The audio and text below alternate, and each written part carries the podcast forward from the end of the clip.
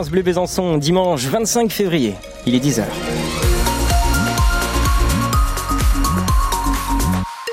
Les infos en commençant par la météo tout de suite avec Léa Giraudot. Bonjour Léa. Bonjour Louis, bonjour à tous. Eh bien, aujourd'hui, ce matin, c'est du soleil sur une large partie de la Franche-Comté, bien que les nuages restent au programme de ce dimanche. Il fait 7 degrés à Besançon, Lons-le-Saunier et Vesoul. Euh, sur les routes, en ce moment même à 10h, rien à signaler sur nos radars France Bleu Besançon. En cas de problème, vous nous appelez 03 81 833 111, le numéro du standard France Bleu euh, Besançon. Dans le Jura, 400 personnes ont manifesté à Champagnol à l'appel de la Confédération paysanne. Une manifestation symbolique pour dénoncer le manque de réponse de la part du gouvernement face à la crise agricole.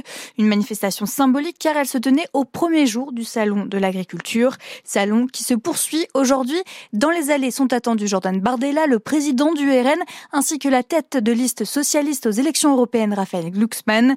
Hier, au milieu d'une tension palpable et après avoir été chahuté, Emmanuel Macron a fait de nouvelles annonces plan de trésorerie d'urgence ou encore prix plancher, c'est à retrouver en détail sur francebleu.fr Besançon. Marseillaise et hymne ukrainien hier dans les rues de Versailles près de Valdaon. Une centaine de personnes ont rendu hommage hier aux soldats ukrainiens morts en 1944 pour la libération de la France, une commémoration qui coïncidait avec les deux ans de la guerre en Ukraine.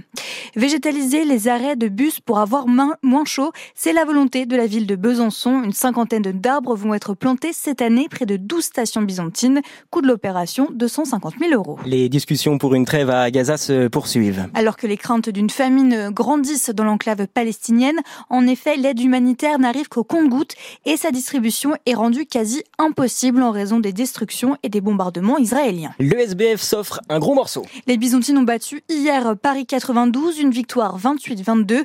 Elle remonte à la septième place du championnat. Battu sur le fil en cyclisme, Romain Grégoire a terminé deuxième de l'Ardèche classique. Le coureur de la FDJ a été battu au sprint par l'Espagnol Juan Ayuso. Tous les résultats du sport franc-comtois sont à retrouver sur francebleu.fr Besançon. Et puis en rugby, troisième journée du tournoi des Six Nations cet après-midi pour le 15 de France.